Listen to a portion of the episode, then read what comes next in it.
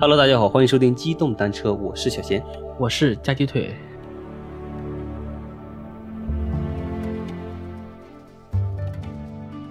好，那我们本期呢，还是继续讲让人热血喷张的未发现的宝藏的故事。啊，上一期呢，我们讲到了那个杀人魔王张献忠啊，嗯这在四川敛财，然后是并且国家其实也发现了他这个沉船的一些宝藏嘛，对吧？对，国家已经发现了江口陈寅的遗址，嗯现在正在陆续的发掘中。嗯，已经换也三批了，对吧？对对对，下面我们讲后面的，从第七名啊开始的到第一名的宝藏。嗯，我们讲不完，就是我们接着讲，嗯好吧？对，接着讲，接着讲好啊。那就废话不多说，直接开始进入故事。好嘞，嗯，嗯，拜拜。拜 拜。删一下，删一下。嗯。来，我们现在说排名第七的宝藏嗯是东周王陵藏宝。东周时期的对，就是我们历史上周朝分西周和东周嘛。啊，对，这个你大概知道怎么划分吗？呃，西周比较早，东周就是后后面的什么？呃，对，就是周朝最开始的首都是在镐京，就是在现在的陕西的宝鸡附近。嗯，但是后来不是周幽王烽火戏诸侯嘛，对，对吧？然后被那个西方少数民族给消灭了。嗯然后呢，他的儿子周平王就东迁到洛阳，把首都、迁到洛阳之后，就被称为东周。嗯，东周大概前后是有五百多年，五百七十多年。东周也五百多年，那也挺对长的。西周是两百多年，两百二十多年，就嗯总、整个周朝大概是八百年左右嘛。嗯到东周之后，这些东周的周天子的墓嗯就是都没有被发现。嗯东周的王陵啊，就是指东周历代国王的陵墓，嗯就是分舟山、王城和金村三个陵区。嗯但是在这几个陵区啊，就是都没有发现太多的，然后发现过一些贵族的墓都已经被盗了，就是被盗的那些墓里面出土了很多的金银器、嗯青铜器、玉器，这些都是很值钱的文物啊。嗯，但是据说周王的墓是一座也没有被发现。周那个王族的一些墓是吧？对，其实发现了一个墓，但是这个墓里面呢是根据什么来判定的？就是用九鼎八簋，就咱们之前不是讲过嘛，嗯这个那个贵族那一期，对，周天子在入葬的时候那些礼器，对吧？嗯九鼎八簋，他们说呢，这个可能是周天子墓，但是后来经过一些学者的考证啊，就是说这个可能不是周幽王的墓，嗯可能是郑国的国君的墓。嗯因为就周朝东迁之后，不是地位下降嘛，然后啊很多诸侯王就僭越用礼制嘛，比如哦说我明明不能用九鼎八簋，我也用了。对，但现在我也用了，你周天子也拿我没有办法，嗯就这样，哦，所以怀疑是假的。嗯但如果说大家有兴趣啊，去探宝，去那边看看，发现之后呢，大家千万不要自己挖啊，这个可能真的会出人命，国家会请你吃枪子儿， 真的真的会吃枪子儿。所以呢，你们如果真发现了，立马报告政府，政府会给你们啊锦旗、证书啊，还有奖金。嗯嗯嗯。而且你想啊想，因为你发现的，你的名气就超过了那么多的清华、北大各个大学的历史学家、嗯考古学家。 嗯但是周天子墓具体的财宝数量是不可估量啊，嗯我们只是因为它有五百多年，其实也是好几十位周天子，相当于这第七个并不是一个宝藏，是这个一群，一群宝藏。对，嗯还没有被发现。嗯，其实就相当于还是周朝的一些就帝王的一些墓呗，墓对里面的陪葬其品呗。对，其实不光是东周的这些天子的陵墓其，西周的也没有。西周的也没有被发现，嗯如果大家感兴趣的话，如果做个选择，你们有能力的话，我还是建议大家先去发掘西周的王陵嗯，因为西周的时候，周天子的权力是至高无上的，嗯。他们的宝藏更多。但有没有那种可能，就是这些亡灵的墓呢，可能在古代的时候就已经被盗了？呃，应该不太会被发现，这应不好该说应该不太会，因为在那个时代啊，可能大家对这个礼仪制度遵守的比较严格，不是过了周朝嘛？过了这，但是你找不到墓呀，你找不到墓。打个比方，如果你把那个墓给盗了哈，对于墓里面的这些文物，多少会有流出来的，嗯，所以呢还是有迹可循。也是这个道理。对，这个就是排名第七的墓了吧？嗯，还也不算有墓，就是这个宝这个宝藏，宝藏，宝藏。对对。对，下面我们该讲第几个了？第六个了。第六个是吧？嗯。第六个呢是商王陵的藏宝。商朝对，刚才我们又说早了嘛，刚才我们说是周朝的嘛，嗯对，其实跟朝代不一样嘛，因为商朝的时候是我国一个算是巫鬼文化嗯最盛行的一个朝代，巫鬼文化对，就是巫师、哦，鬼鬼怪，魂，对对对，就这种，嗯大家非常重视，因为商朝人是最迷信的一个朝代，嗯大家干什么都要占卜，嗯，所以呢，我们发现那么多的甲骨文，哦，你可能日子是吧？要吃个饭，哎，占卜一下；要放个屁，然后占卜 一下。哎，我这个屁放的有点响，再给我占卜一下。可今天拉的有点稀，这我占卜一下，对，对对，可能就这样。嗯然后商朝呢，从商汤建立国家，嗯一直到这个盘庚，嗯到盘庚迁殷，共经历十世十九代帝王，非常的注重礼教，嗯，就是只要是有帝王去世，这个陪葬品是非常非常多的。陪葬品打打理，讲究特别的厚葬。但是呢，就是因为缺乏历史文献的记载，商朝帝王陵墓就是如同在历史上蒸发了一样，至今也没有找到，就反正也是一个帝王墓群呗，跟周朝差不多，说明当时的保密工作做得非常好。哎也可能就是大家都没仔细记载，以后那人一死就没人再知道了，对，还有可能也是因为当时的人口比较稀少，嗯，对？吧？对，然后商朝的墓呢，这些商王陵的墓，嗯他们的陪葬品有多少呢？大家不是很清楚，不知道。啊，但是我们出土了一个商朝的一个国君嗯叫武丁的媳妇儿的墓，叫妇好墓。啊，妇好墓在中国的古墓挖掘史上非常非常重要。大家如果感兴趣啊，可以去搜一搜妇好墓，出土了非常非常多的文物。嗯而且妇好呢，她是商王武丁的三个妻子里面其中的一个。当然，商朝可能是可以娶三个正妻，哦，出了非常非常多的礼器、玉器，而且这个妇好呢，还是一个将军，嗯一个女女将军一个女将军，嗯就是有记载，就是出土的那些文物上有一些铭文，嗯，呃，记载他的生平或者一些，对对记载妇好曾经率领一万三千多人的重甲部队嗯去讨伐鬼方。嗯咱们前面也讲过啊，嗯就是说这个鬼方呢，大家分析下来很可能是日耳曼人，哦，就去打德国人呗，呃，也不能说是德也国不人是确保啊，不对不对，是雅利安人，因为雅利安人最早呢是生活在高加索一带，嗯就是现在的高加索一带，嗯，但是他们呢分别是灭了埃及、灭了巴比伦、灭了古印度，哦，等于四个文明古国里面被他们灭灭了仨，嗯对，然后就是到周朝的时候被周朝被商朝给灭了，哦，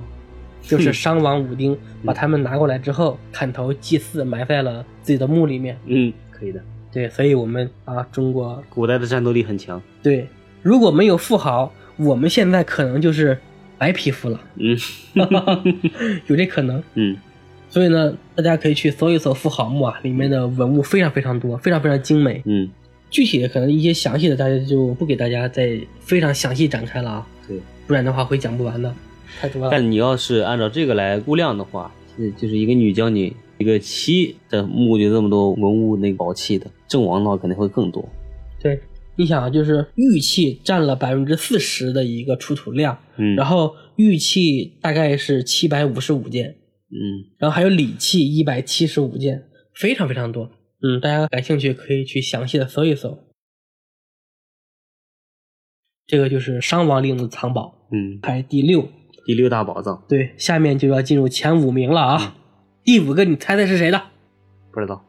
秦始皇的。秦始皇才排第五呀、嗯，我以为这要排到前几呢，top 三了都。感兴趣不？嗯呃，我我问你啊，嗯，我国的历史上的所有的皇帝里面，嗯如果给皇帝排个名的话，嗯，你觉得谁应该排第一？皇帝嗯，开天辟地嘛，对要是第二个就肯定就是秦始皇了。啊，你说第一个是那个皇帝是吧？对对对，不不，就被正式称为皇帝的人里面。那就秦始皇呀、嗯第一个称皇帝的嘛。对对对，嗯，不过确实啊，这个功盖三皇五帝嘛，自称皇帝嘛。确实是我们中国的所有的皇帝排名表里面，秦始皇都是排第一的。这个人太厉害了，嗯咱们之前也讲过，嗯，做了全国大一统。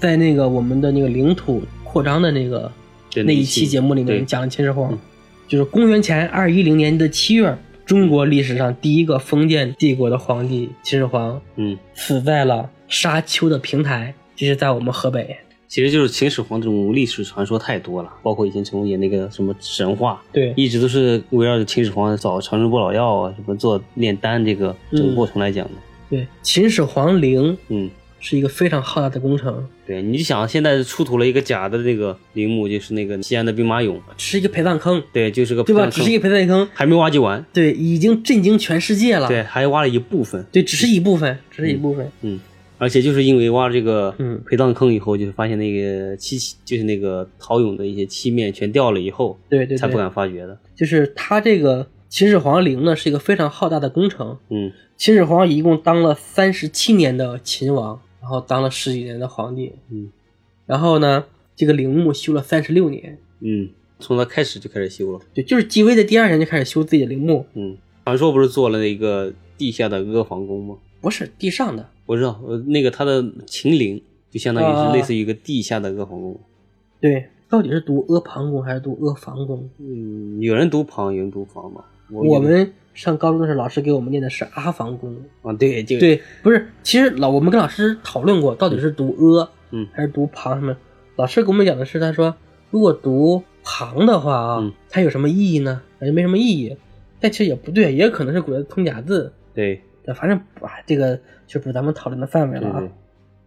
秦始皇的这个皇陵是由丞相李斯设计的，李斯是一个非常牛逼的人物。嗯秦始皇的很多，比如说统一文字、统一度量衡啊这些东西，修驰道都是李斯建议的。李斯很屌，一个蔡国人。嗯然后呢，修陵墓的人是大将章邯，章邯非常牛逼的一个人物。到了秦末农民战争的时候，嗯章邯最后率领秦朝的算是残余的主力吧，嗯投降了项羽。嗯对，然后被项羽封为了三秦之一。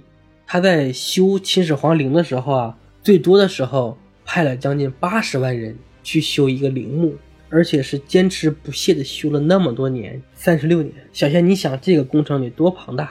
就是呃，有的史书上记载说，秦始皇陵位于地下就是极深的地方，嗯有人说呃很夸张啊，就是可能到地下两千米那么深， 但是其实没有，嗯建国以后呢，秦始皇陵就是被发现了嘛，嗯被，发现了。探测到了。对，因为兵马俑嘛，嗯兵马俑被发现了之后呢，大家就，我、后来一步一步的探测出来，现在秦始皇陵大概的一个位置，嗯还有一个走向之类的，但是地宫可能还没有被发现。嗯地宫没有被发现，呃，就是处于一直保护状态，因为我国对于古代陵墓、帝王陵墓大体上执行的一个政策还是以不发掘为主，啊除非那些被盗了的，嗯，需要抢抢性救性发掘的那种。对，嗯然后秦始皇在自己的陵墓里面，据说嗯是投入了非常非常多的财宝。呃，咱们学过一个《阿房宫赋》，对吧？嗯，对，还会背吗？ 肯定都忘了呀， 这么理直气壮。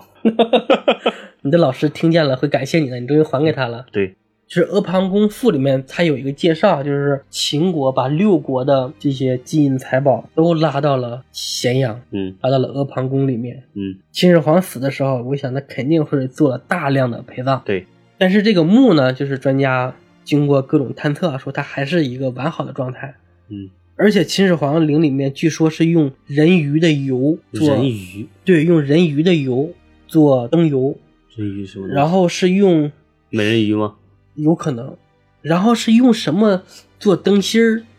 说这个长明灯可以烧一千年，据说是、嗯可以一直燃烧，当然不，咱不知道真假啊。嗯，然后还有你人就说，你光这个人鱼就这个东西都不知道真假。对，还有人说，呃，对了，我问你啊，那些古墓，就是比如说《盗墓笔记》啊，《鬼吹灯》，你喜欢看吗？这种奇幻小说、小说没看过，我就看影视剧嘛，影视剧感兴趣吗？感兴趣。喜欢不？嗯对里面的那些机关有印象吗？嗯，各种各样的机关，对，是吧？嗯但其实我觉得啊，古墓里面的机关能留到现在的，其实应该是没有了，对，因为都失效基了本上都已经失效了。嗯。它可能有的就比如说物理性的机关可能还会有，就是那个纯那种机械式的机关就会失效嘛。对，前段时间去年吧，嗯还在跟公司同事啊，一个小姑娘啊，嗯看完那个《鬼吹灯》的那部电视剧，嗯然后就啊跟我在那讨论啊，嗯我就跟她讲，我说里面的古墓那些机关其实全都失效了，嗯她不信，跟我讲，你看那些电影里面演，我电影里面演都是假的，嗯不是真的。你想，我说木头、青铜器、铁器就更不用说了，是吧？经过两千多年，早都氧化早就已经氧化没了哈。嗯，你那些铜、木头，它也生锈了呀，对呀、对吧？所以机关肯定是失效的。他们就说秦始皇的古墓里面有那种机关嘛，嗯有一种种机关，人进去会被射成刺猬。嗯。但是那个，比如说像我记得很早以前看过一期什么“探索发现”嘛，很早以前老节目，那里面就说有的，比如墓可能还有，比如说像流沙墓这种的，啊，对，那种这种的肯定还能有效嗯。但像什么咱们比如火墓就挖了里面有那么磷，就咱们之前其实也讲过有啊，白磷嗯我那个武则天的墓，嗯就是靠流沙，就对是流沙墓。这个墓呢也一直没有被盗，对就是乾陵。嗯然后呃，其实你说那个火墓的那个，嗯，其实它应该是里面有一些，磷粉、也不光是磷粉吧，可能是一些有机物，比如说木头那个沼气形成的嘛沼气什么之类的，嗯都甲烷。那应该也挥发了吧？古墓其实封得很严的，你用像白膏泥封对的，我记得是。对你像当时那个辛追墓，就是马文堆汉墓嗯被发掘，就是因为墓口着火嘛，哦大家吓了一跳了，冒火气，嗯然后后来才去发掘的。嗯秦始皇墓呢，里面还有很多的人的尸骨，就是最后嘛，就是墓里面有几万人在里面，还是在修壁画啊什么之类的，嗯都完工了之后，李斯就直接把门给封了，几万人直接封里面，都死里面。你想那墓得多大，可以装几万人？说不定现在打开以后，里面还是个小帝国呢，嗯里面的人还在里面生活，嗯，进他化们成已经地下人。进化成地下人哈。，对，而且秦始皇陵里面那些宝藏啊，你要把六国的珠宝、嗯宝藏都拉过来。其实不光是六国啊，秦国其实灭了很多国啊，六国只是取了一个概数嘛。对，就是比较比较大的的对对六国，嗯，小的那些小国就不计其数了。对，而且秦始皇的墓还是一个完整的状态，嗯，所以里面的宝藏如果真能发现了，那得是什么样子的啊？ 我在有生之年好想看一看。我也好想看，因为以前说那个秦始皇墓不能发掘，咱们前面也提到了嘛，就是科学技术达不到那个保存条件。你像最近发掘那个叫啥来着三星堆的时候，对对那对，个发掘工作就已经做的比较很完善对了。很到位了已经。对，我估计国家可能是在拿这些墓做前面的一个试水。做练手。嗯对你像那个三星堆这种的，可能就是已经算是暴露在外面了，对做一些抢救性的发掘，只不过就是早发晚发，可能对它的影响不太大。对对，嗯，一个可能就是马王堆那个汉墓出土以后，然后是那个那个什么夫人辛追夫人。对，就是整个皮肤就迅速氧化脱水，大家感觉不能这种直接鲁莽的开棺，对吧？对，呃，说不定秦始皇的尸首还是比较完整的，说不定秦始皇还真没有死。哎，真有可能。大家好，我是秦始皇，打钱，我还没有死嗯，我想出来嗯，但是把我这里面的财宝分你十分之一，嗯，说多了多给你，怕你承受不 了。这就是排名第五的宝藏。就从第五开始就已经比较传奇的了，后面会不会更传奇？非常传，那秦始皇确实是很传奇的一个人物对。嗯，这个人就很传奇，这不是说他那个这个墓，对吧？是的，嗯，好，我们继续。嗯。下面讲呢，就是咱们前面说的武则天的墓，嗯，武则天和唐高宗李治，嗯合葬的一个墓叫那武乾则陵。天的墓比秦始皇的墓还屌。当然屌了嗯，你随着时间的发展，嗯随着经济的发展，嗯生产力的提升，嗯你所产生的财富必然要比之前多。嗯你想，现在我们世界啊所产生的财富绝对超过历史上的总和。嗯在唐朝的时候，武则天跟李治嗯两个人被称为二圣，嗯然后李治被称为天皇，嗯武则天被称为天天后，后嗯对，两个人当时是叫二圣临朝，嗯，两个圣人一起治理国家，两个皇帝。不是两个皇帝。武则天是在李治死了以后才称的皇帝，啊，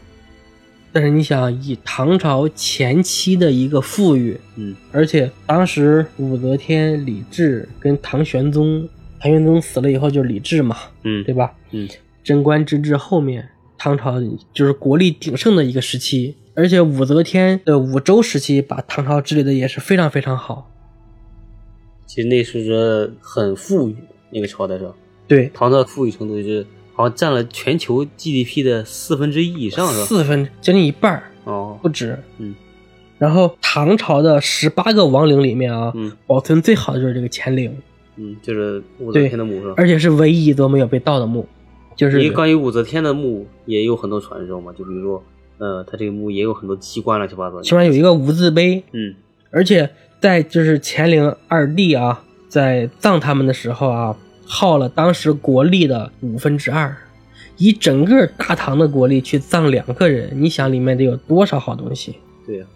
全球一半 GDP 的五分之二，那就全球的十分之一嘛，十分之一不止，五分之二呀、五分之二，你相当于就是全世界的百分之二十。对呀、啊我去了，太牛逼了！就是在葬李治的时候耗费了国力五分之一，葬武则天的时候又又耗费了五分之一的国力。嗯就是有一个呃，算是一个古迹啊，就是叫《述圣记》，就是记录武则天跟李治的一个说话的这么一个记录。嗯，对，相当于他的一个对话录，一个微博的记录小本儿聊天记录呃是吧嗯对对对对，就是唐高宗李治在临终的时候发遗言说，要求将他生前所珍爱的书籍、嗯字画嗯全部埋入陵中。嗯然后武则天营造乾陵的目的是为了报答李治的知遇之恩。哦，对武则天的这个传奇经历，大家也都了在解各个哈影。视剧里都看到了。对，本来呢先是李治的媳妇儿，然后又变成了自己公公的老婆，然后后面又跟自己儿子 好来。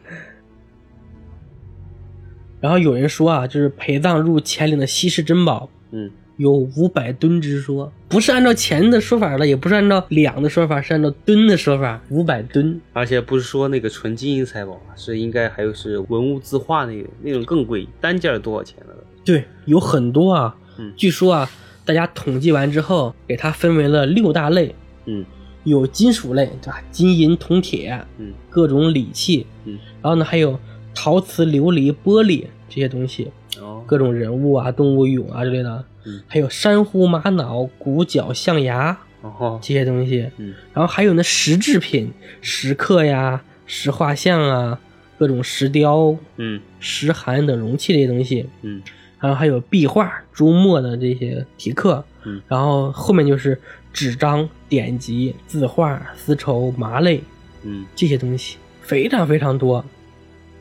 所以呢，就是乾陵啊，嗯从唐朝以后，从唐朝末年一直到现在，嗯很多很多人都去挖过、盗过，土匪、封疆大吏、各种大臣、皇帝嗯都去搞过，但是从来没成功。对，都没有成功过。嗯第一个啊，第一个去盗陵的就是非常有名的，嗯就是黄巢一个私盐贩子，然后最后写了那个菊花诗：“我花开后百花杀，满城尽带黄金甲。”嗯黄巢特别屌，带领六十万大军攻入长安，然后呢就派四十万的将士去挖乾陵，挖出了一条四十余米深的大沟，也没有找到墓道的入口。就到现在，乾陵的边上还有一条沟被称为黄巢沟。嗯然后还有呢，像五代时候的这个耀州节度使温韬啊，也去挖过。据说啊，他刚要开始挖的时候，天上就乌云大作，然后 嗯就是有两个小兵嗯正准备到的时候， 嗯突然乌云大作，咔嚓就打了两个雷，把这两个兵给劈死了。对，当时温韬觉得这是第一次啊，觉得无所谓，然后呢又组织了一次，嗯，然后又咔嚓打了个雷，又劈死俩。劈死没劈死后面就没说了啊。嗯但是前后呢一共三次，每次他想盗墓的时候，天气就突然大变，又打雷，他吓坏了，觉得因为古人还是更迷信嘛，啊觉得这个还是没办法去盗，然后就跑了。嗯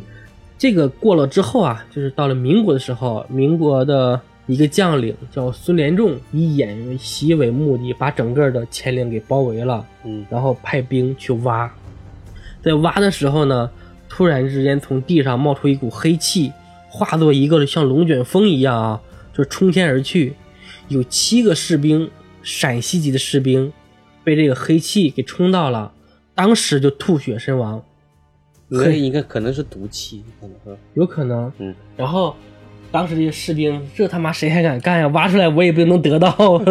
然后大家都跑着说武则天显灵了，嗯 然后那个孙连仲也吓坏了，然后带着兵也撤了，就没有再去，再挖上对，，没有再去挖。啊嗯，然后你想这些历朝历代的这些人啊，都想去挖，就都没有挖到。然后呢，在建国以后啊，嗯在五十年代有几个农民嗯，就是意外的发现了呃乾陵的墓道的入口，啊就是墓道被发现了。哦，然后呢，经过专家的去勘验啊，乾陵墓葬至今没有被盗过。嗯，就没有一对些盗洞正式的挖进去了，从一九六六年到一九七一年，嗯我国的考古学家多次对墓古墓进行勘测，嗯，最后得到一个结论就是其墓坚固异常。 而且当时的条件，这些技术也挖不开，是吧，对，就是说这个墓道口呢，到墓门一共长六百三十一米，一站地的距离了将近，对啊，一里多呀，对，一米多宽地三点九米，嗯，共三十九层，多深的？对地下三十九层，对，全用十条嗯填器，嗯各层十条，再用铁铁板栓去固定，嗯，然后还灌注了铁汁，多牛逼！这个情况呢，就是跟文献记载的也是一样的啊。嗯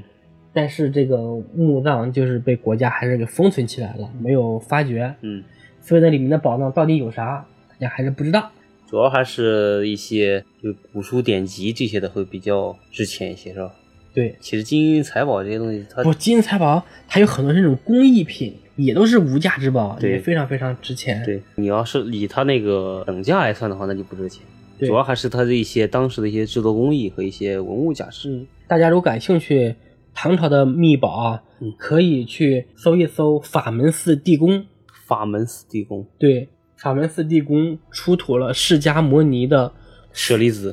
对佛骨舍利，嗯就是他的一中指啊，一块骨头，对，被所有的佛教徒视为圣物。嗯，那释迦摩尼的吗？法门寺地宫那个呃被发掘的整个过程，你可以去搜一搜，看那个视频，有那个被拍了影像一资料是吧？拍了一个纪录片，啊对，非常好，非常震撼。我记得有这个，小时候看过，好像探索发现也播过，嗯是的，科教频道的。而且在这个法门寺地宫里面出土了秘色瓷，秘色瓷，对，就是从晚唐到五代呢，有一种瓷器被称为秘色瓷。嗯，